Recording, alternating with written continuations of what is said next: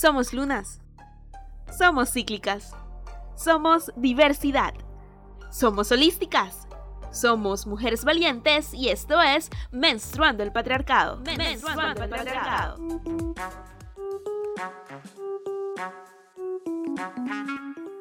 Bienvenidas personas a este nuevo espacio de Menstruando el Patriarcado que hemos denominado Cuestionate, en el que vamos a debatir sobre verdades absolutas y narrativas impuestas, entregando información y herramientas, como ustedes saben, como siempre, para que seas tú y solo tú quien encuentre sus propias respuestas. ¿Por qué? Porque aunque es mucho más sencillo contarte un montón de cosas y que muevas la cabeza sintiendo mientras sonríes sin tener ni voz ni voto. En Somos Mujer Valientes no creemos en este tipo de conversación. Nosotras proponemos, razonamos, reflexionamos y te invitamos al debate en el que todo no está dicho y que cada día seguimos construyendo. Así que, bienvenidas todas las voces. Estrenamos este nuevo formato en mayo, el mes de la visibilización menstrual. Puedes encontrar todo el contenido que hemos preparado para esta comunidad de valientes, así como sumar tu voz a la nuestra en hashtag mayo menstrual en todas las redes sociales. Porque queremos conmemorar el mes más rojo con la revolución más bonita de todas, la revolución menstrual. Esa donde la única sangre que corre es la que nace de nuestros úteros. Así que sin más dilación, iniciemos. Menstruar con placer es nuestra revolución. Somos mujeres valientes y esto es Menstruando el Patriarcado. Les cuento y les recuerdo que el día 28 de mayo está nombrado como Día de la Higiene Menstrual. Tranquilas, que en el especial de este mes hablaremos mucho sobre este día, de dónde nace, por qué, su historia, todo. Así que si quieres saber más sobre este día, espera a final de mes y tendrás toda la información. Estamos muy felices de que la menstruación comience a ocupar su espacio público, ese que durante toda la historia le ha sido arrebatado, para que podamos comenzar como sociedad a derribar los tabúes y mitos menstruales. Pero tenemos una queja, que siguen sin escucharnos.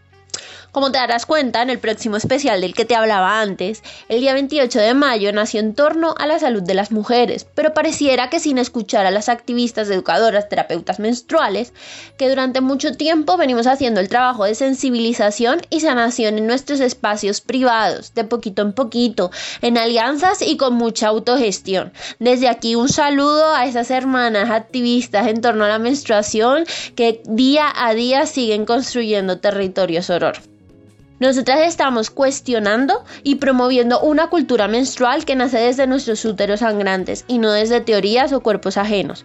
¿Qué opinamos nosotras? Pues que el término de higiene está mandado a recoger.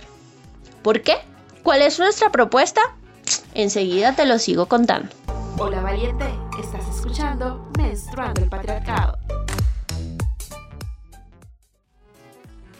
El término higiene, según la RAE, o Real Academia Española de la Lengua, significa parte de la medicina que tiene por objeto la conservación de la salud y la prevención de enfermedades.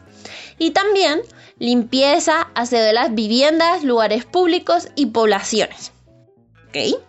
Es decir, cuando estamos hablando de algo que necesita ser higienizado, necesita ser limpiado, necesita ser aseado, lo que estamos dando a entender es que de normal eso es sucio, es decir, la sangre de normal es sucia. ¿Sí? Así como una conclusión súper mega simplista, ¿no? Si seguimos hablando de higienizar nuestra menstruación, inconscientemente seguimos transmitiendo a nivel social, a nivel de cuestionamientos sociales y colectivos, que la menstruación es sucia, que puede provocar enfermedades y lo que es peor de todo, que va en contra de la conservación de la salud. ¿Vale? Entonces ahora este término ha calado fondo y de hecho si tú buscas en internet, en grandes organizaciones, en ONGs como UNICEF, la OIM, la ONU, etcétera, hablan de higiene menstrual o del manejo de la higiene menstrual. ¿Vale? ¿Por qué? Porque esta necesidad de hablar de menstruación viene ligada con la falta de acceso al agua en las poblaciones vulnerables.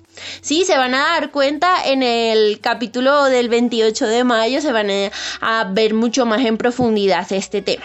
Entonces, claro, si enfocamos la educación menstrual únicamente desde la falta de acceso a una infraestructura adecuada, con acceso a agua potable, intimidad y seguridad, pues es muy sencillo hablar de higiene, porque la higiene no se puede dar pues si no hay agua cerca.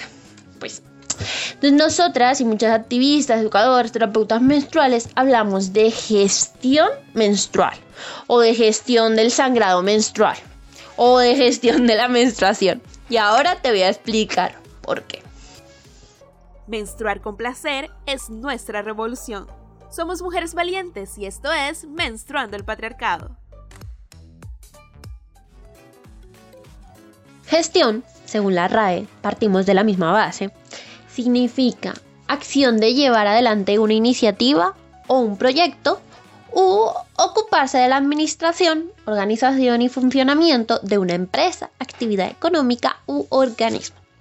Es decir, cuando hablamos de gestión, no involucramos ideas preconcebidas sobre los procesos naturales, sino que precisamente desde esa naturalidad del ciclo menstrual llevamos acciones, o en este caso en concreto que estamos hablando, gestionamos el sangrado con los productos o la ausencia de estos a las que cada uno estime oportuna o tenga acceso. ¿Sí? Y es dentro de mi naturalidad, de mi día a día, de mi cotidianidad, es que está menstruar una vez al mes. Y esto lleva pasando desde hace 18 años, ¿sí? Es, es mi realidad. Y es que con esta denominación, a nivel simbólico e inconscientemente, lo que estamos transmitiendo es que la menstruación es saludable, de hecho es el quinto signo vital. Y que en este proceso aprendemos a gestionar nuestro sangrado, por eso hablamos de gestión. Y por cierto, este aprendemos no viene por ciencia infusa o un chip que se te actualiza cuando inicias con la menarquia. No, eso no sucede así. Necesitamos seguir haciendo más estudios, tiene que haber más investigación social, tenemos que compartir las prácticas de educación menstrual. Y es que por eso les decimos que lo que sentimos que es una de las cosas más importantes para que todo este proceso pueda darse en total libertad es el acceso general a la educación menstrual de calidad. Y es aquí donde queremos hacer ese hincapié y también es aquí donde estamos sembrando esta intención que cada día la educación menstrual sea más accesible para todas las personas. Y también resaltar que al final lo bonito de que este tema haya entrado en la agenda pública es que podemos conversarlo abiertamente. Por lo tanto, podemos buscar caminos que nos hagan en conjunto en una cultura menstrual que estamos construyendo, que está viva, estamos resignificando y lo estamos transformando entre todas. Entonces, gracias realmente a cada una de esas valientes por esos pequeños logros que son los que nos ayudan a derribar los tabúes más antiguos.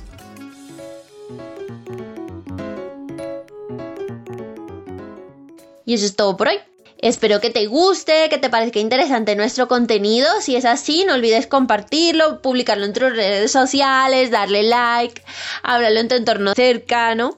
Y síguenos en redes sociales como Menstruando el Patriarcado.